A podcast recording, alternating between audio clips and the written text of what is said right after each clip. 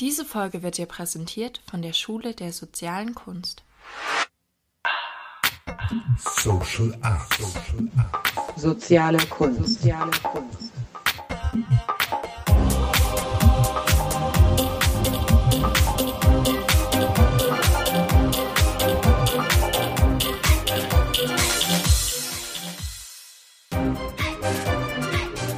Soziale Kunst. Hallo und herzlich willkommen beim Podcast Soziale Kunst. In den ersten Folgen wollen wir das Redaktionsteam vorstellen. Heute sind wir in Berlin bei Rahel Sabodelli. Hallo Rahel. Hallo Hans Ulrich. Schön, dass du da bist. Also, damit man ein konkretes, eine konkrete Vorstellung hat, wer Rahel ist, wer du bist, Rahel, wollen wir skizzenhaft in dein Leben reingehen. Gerne. Schön. Also, wir versuchen jetzt die Skizze etwas anspruchsvoller, nämlich mh, hm, das, was du in deinem Beruf, in deiner Berufung jetzt geworden bist, wer du jetzt bist. Was hat dich dazu geführt? Wie bist du dahin gekommen? Und wir versuchen das jetzt so, dass du jetzt anfängst und versuchst immer zu beschreiben, was machst du jetzt? Was hat dich dazu geführt, dass du jetzt das machst, was du machst? Was hat dich dazu geführt, dass du das, was du davor gemacht hast, gemacht hast und so weiter? Also als ich ein kleines Mädchen war, hatte ich immer so Lust, so zu tun, als würde ich heulen und dann äh, dass dann meine Mutter oder Freunde sagen, oh, du weinst und dann äh, sage ich, hä, hä, hä, stimmt gar nicht.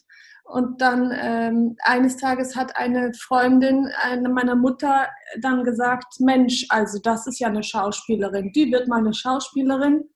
Und äh, das habe ich also ganz genau gehört. Und weil die Dame selber Schauspielerin war, Christa Knapp, äh, eine tolle Regisseurin und Schauspielerin, habe ich gedacht, dann muss das so werden. Und seitdem ist das in mir drin und ich wurde dann auch Schauspielerin. Also das wusste ich dann in meiner ganzen Kindheit und so. Dann gab es noch einen zweiten Berufswunsch, Krankenschwester.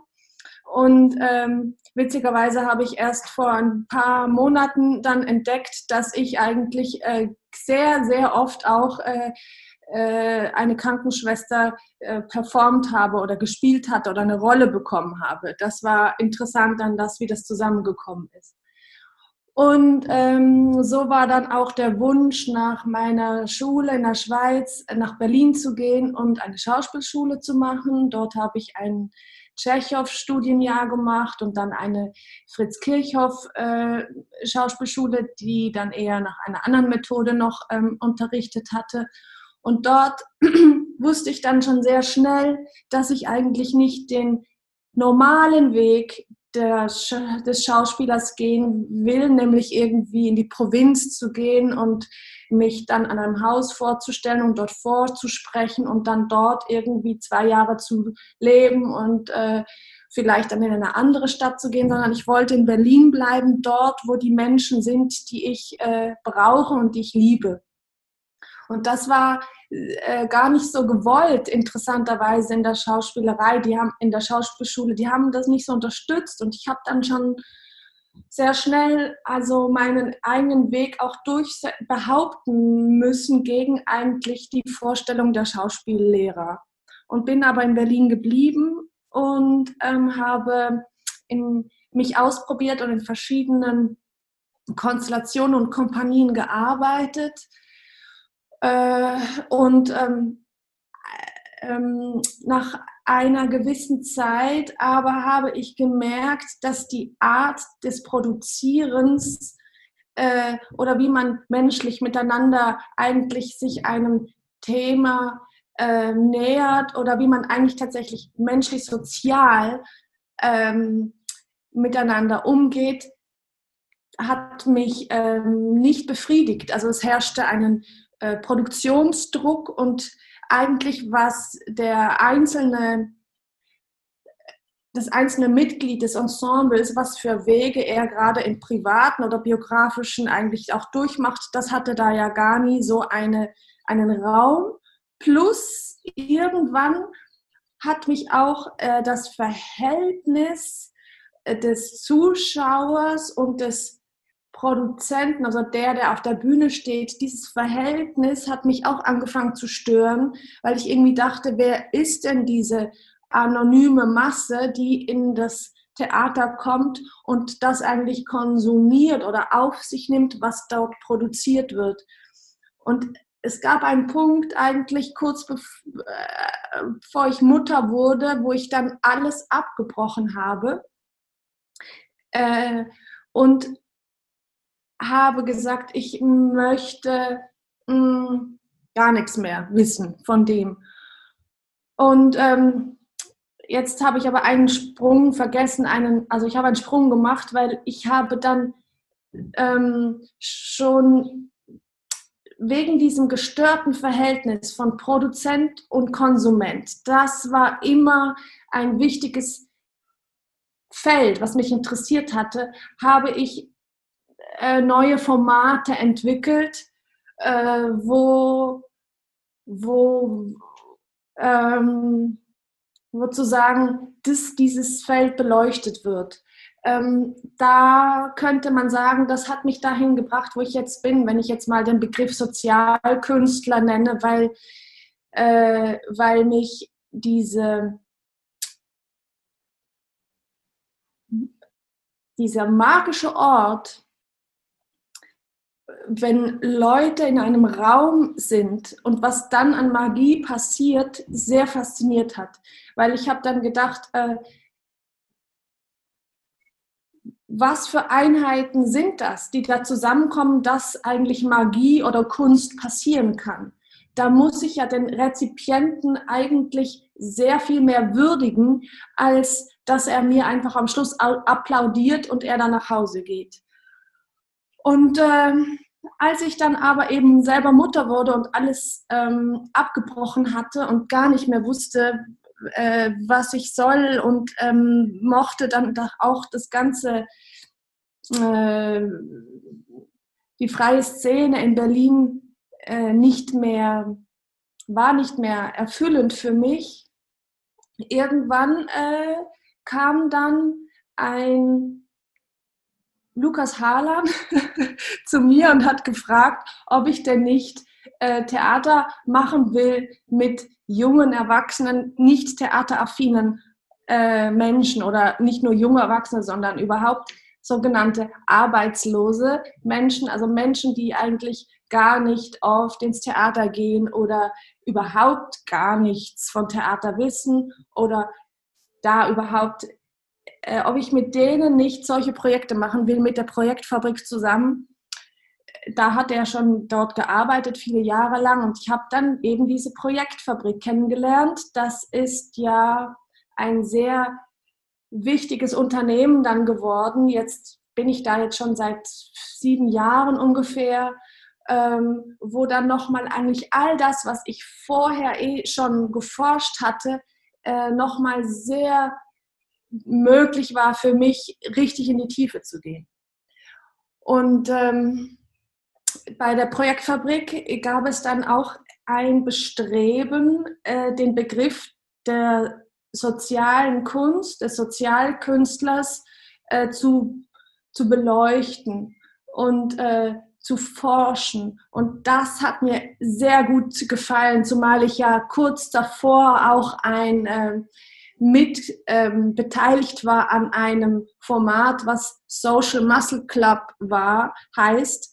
Das heißt, genau dieser soziale, die soziale Frage in, in, im Künstlerischen, genau. Und diese Fragestellung der Menschen, die in der Projektfabrik ähm, alle sich gefunden haben, die hat dann sehr gut resoniert mit dem, was ich schon vorher sozusagen angereichert hatte in mir als Nährboden. Das ist ja jetzt spannend, also wie du mit der Zeit umgegangen bist. Du hast teilweise Jahre oder Jahrzehnte blitzschnell übersprungen und hast dich ganz konzentriert eigentlich auf diese auf diese, auf deine Kernfrage, wie du da eigentlich drin stehst zwischen Bühne und sozialer Realität. Das heißt, man kann ja jede Biografie so anschauen, dass sie so, erst habe ich das gemacht, dann habe ich das gemacht, dann das und das, dann hat man so eine Zeitschiene, auf der die einzelnen Punkte sind. Du hast es aber eigentlich jetzt sofort so aufgebaut, dass du eigentlich auf den Mittelpunkt zugegangen bist, nämlich diese Fragestellung. Und eigentlich läuft auf diesen Mittelpunkt, der dann wann war, das kannst du ja gleich mal sagen ungefähr, läuft sozusagen die Vergangenheit und die Zukunft zu. Ne? Ja, genau, in der, in der anfänglichen Vergangenheit, also kurz nach meiner Schauspielschule, habe ich wirklich äh, er, einige Jahre Erfahrung gesammelt und das ausprobiert und dort gespielt und äh, wirklich auch viel gespielt und viel gesehen und viel auch erfahren, wie funktioniert es in der Theaterlandschaft und ähm, hatte das Glück, wirklich auch echt viel spielen zu können und, ähm, in, und viel zu lernen. Also das heißt einfach zu werden auch und auch mich äh, und auch als Schauspielerin, Performerin und Tänzerin äh, zu bilden. Also das war so eine Bildungserfahrungsjahre, Lehrjahre. Aber ähm, das Menschliche, nochmal darauf zurückzukommen, all die Menschen, von denen ich gelernt hatte und die ich also bewundert hatte, weil sonst wäre ich ja nicht bei, de bei denen gelandet, untereinander haben die dann alle irgendwann gesagt, ach, also mit dem kann ich nicht mehr arbeiten, mit der möchte ich nie mehr arbeiten, nie mehr. Also es gab sehr viel so äh, Eitelkeiten, Verletzlichkeiten, Befindlichkeiten, weil in dieser Welt des Theaters schon ein ähm, großer ähm,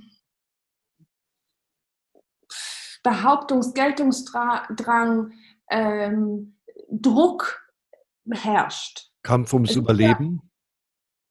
es geht ums Überleben, weil auch eigentlich interessanterweise auch die Finanzierung, sozusagen die Kulturförderung, es gibt ja nicht auch endlos Geld sozusagen für diese vielen, vielen Menschen, die in Berlin wohnen und eigentlich also ich habe immer gesagt, in Berlin sind eigentlich nur Grafikdesigner und Künstler oder Schauspieler oder so. So kam es mir auf jeden Fall vor. Alle, auch in meinem Umfeld natürlich, weil ich in dieser Glocke, in dieser Blase lebte, alle waren Schauspieler oder Grafikdesigner.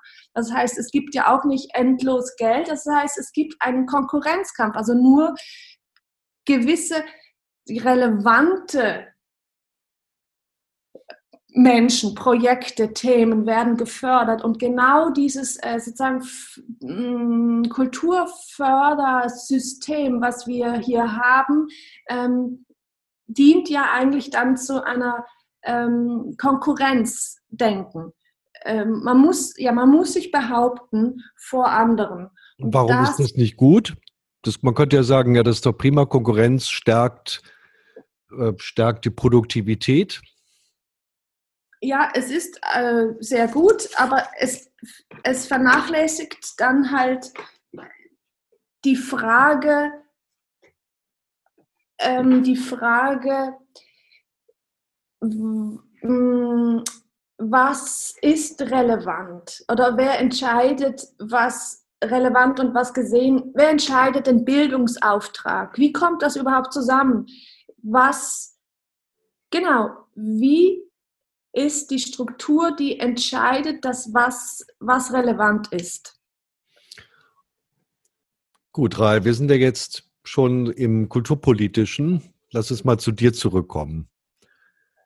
Also du hast jedenfalls diese Wahrnehmung gehabt, dass das dafür nicht, dich nicht weitergeht. Das könnte man sagen, war der Angelpunkt in deinem Leben. Ne? Könnte man da so formulieren.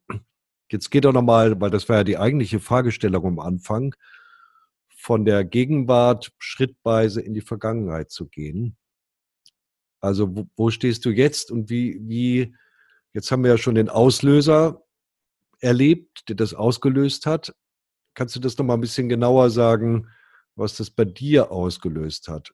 Also was dich dazu geführt hat, dass du dann den Schritt gegangen bist daraus? Weil es gibt ja viele, ich kenne viele Künstler, die sich beschweren über diese Zustände, aber sie machen diesen Schritt nicht raus. Und ich habe wirklich mir die Frage auch oft gestellt. Irgendwie dachte ich, vielleicht habe ich ein fehlendes Gen oder ein anderes Gen, was andere nicht haben, weil ähm, ich habe sehr oft dann ganz bewusst gemerkt, als ich mich verabschiedet habe von diesen ähm, Zusammenhängen, wo ich tatsächlich auch lange ähm, sozusagen gejammert habe oder ich habe mich unwohl gefühlt und bis ich dann gemerkt habe, jetzt ist der Schritt, weil eigentlich mein Jammern äh, bringt nichts. Also das heißt auch meine Frustration oder ich muss ja eine Entscheidung treffen, niemand anderes. Ich kann den anderen nicht mit meinem Gejammer oder ich kann die Umstände mit meinem Gejammer auf jeden Fall nicht ändern. Und habe nochmal, ich habe immer mein Umfeld tatsächlich dieses Jammern oder dieses Meckern über die schlechten Umstände, wie du das auch beschrieben hast, sehr oft beobachtet und habe gemerkt, die Leute sind unzufrieden und ähm, und erlauben sich diese Unzufriedenheit mit der Ausrede, dass sie ja auch ihre Brötchen verdienen müssen, ihre Miete bezahlen müssen. Weil, ähm, ja, weil ich kann, ich kann ja nicht, äh, ich bin ja nicht im Schlaraffenland oder sowas. Ich muss ja, die, die, die Bedingungen sind ja so, dass ich ja entweder Familie habe oder eine Wohnung oder so etwas. Aber mir wurde sehr schnell deutlich oder ich dachte, das ist im Prinzip eine Ausrede, nicht das zu tun, äh, was, ich, was, eigentlich, was ich eigentlich von mir selber verlange, nämlich eine Konsequenz daraus zu ziehen. Und das waren rückblickend wirklich tolle Momente, wo ich viel daraus lerne, dass ich, also wie ich persönlich selber handeln, ins Handeln komme und eben nicht äh, lange verharre mit dem Finger auf die, ähm, auf die Umstände, die nicht gut sind. Das heißt, dass, dass ich es wirklich selber in der Hand habe. Und irgendwann mal später wurde mir das noch deutlicher, weil ich dann einen Menschen getroffen hatte, der das so ähnlich empfunden hatte. Und er hat gesagt, nur weil ich jetzt Kinder habe, werde ich nicht äh, korrumpierbar. Also das heißt, auch er hatte Angst, eigentlich so zu leben, wie er das für richtig hält, weil er dann denkt, dann würde er mit dem Gesetz äh, in Schwierigkeiten kommen und er käme eventuell, wenn man das konsequent weiterziehen würde, in, äh, also in, würde eine Straftat begehen und würde dann im Gefängnis sein und dann wäre er nicht mehr für seine Familie verantwortlich. Und ihm war das so bewusst und er hat das so schön formuliert. Und das hat nochmal auch das nochmal deutlich beleuchtet. Genau das, was ich eigentlich, das hat resoniert, wie man so sagt. Ja, super. Jetzt sind wir eigentlich schon in, der, in meiner nächsten Frage drin, wo man ja merkt, bei dir ganz deutlich, dass es auch zusammenhängt. Also das eine ist sozusagen der Weg, der aus mir heraus entsteht, mein, mein Lebensweg, mein Berufsweg, mein Berufungsweg, also wo, was ruft mich. Und die andere Frage ist die, welche Menschen, also welche Beziehungen hatte ich denn, welche Menschen waren denn da, die wesentlich den Kurs meines Lebens geändert haben? Also wo ich Menschen getroffen habe, die, so wie du jetzt beschrieben hast, die das verstärken. A, also die mich bestärken in meinem Weg oder die mir einen Impuls geben, der mich in eine völlig andere Richtung führt. Kannst du vielleicht noch jemanden nennen? Ja, du zum Beispiel. also dich habe ich ja dann auch kennengelernt äh, äh, bei der Projektfabrik und ähm, wir beide haben ja dann zusammen die erste Sozialkünstler-Ausbildung in Berlin zusammen mit Beata ähm, durchgeführt. Und dort ähm, wurden, gab es immer wieder Übungen, ähm, die du auch angeregt hast, die zu machen oder Beobachtungen und auch ähm, in dem ähm, Programm, was du entwickelt hast, nämlich einen Kurs zur Selbstermächtigung, wo es tatsächlich, wo du anbietest, verschiedene Übungen, genau rückblickend eigentlich zu betrachten, welche Menschen ähm, für dich prägend waren.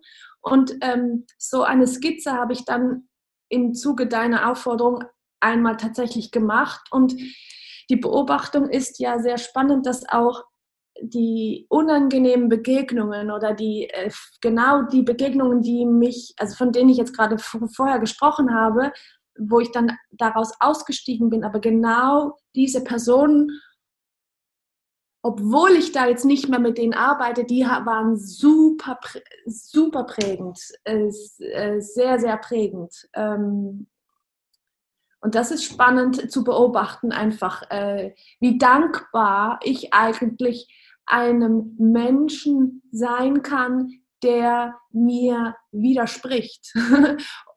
so, der mich in die dazu führt,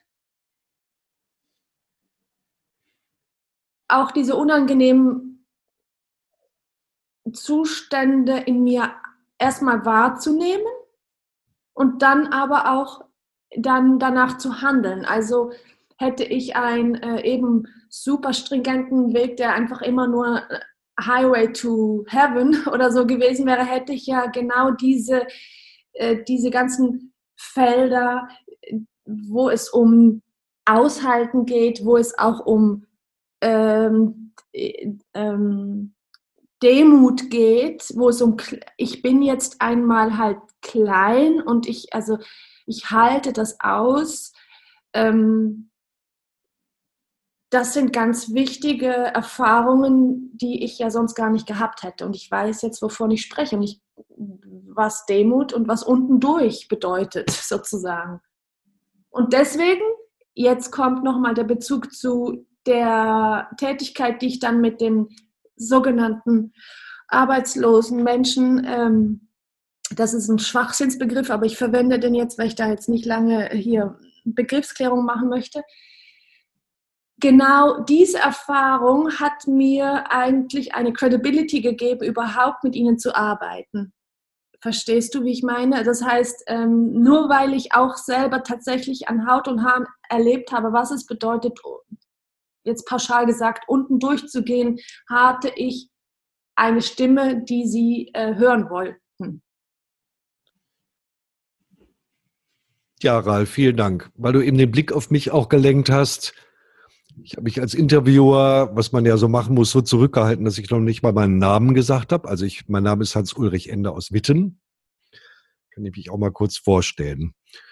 So, jetzt zum Schluss des Interviews. Ich glaube, wir haben jetzt ein, ein ziemlich farbenfreudiges Bild von dir, schon mal als Skizze. Ne? In 20 Minuten kann man natürlich nur wirklich eine, eine schnelle Skizze machen. Und ich hoffe, es regt an, viele an, dich besser kennenzulernen.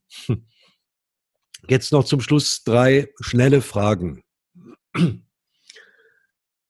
Frage Nummer eins. Wo fühlst du dich lebendig?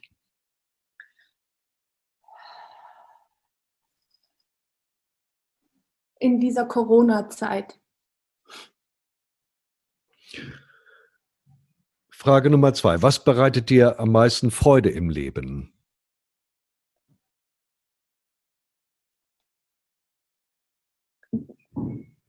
Be Beziehungen. Ähm, dass äh, die wellenhaftige, nennt man das, ähm, Verdichtung und wieder Abebben von äh, Beziehungssträngen, äh, was wirklich mich ähm, nährt wie ein Fließen des Blutes in meinen Adern. Sehr schön.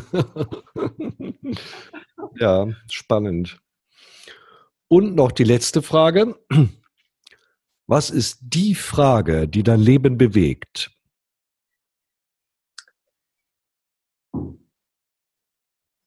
Ob ich so werde wie meine Mutter oder ob ich bitte nicht so werde wie meine Mutter.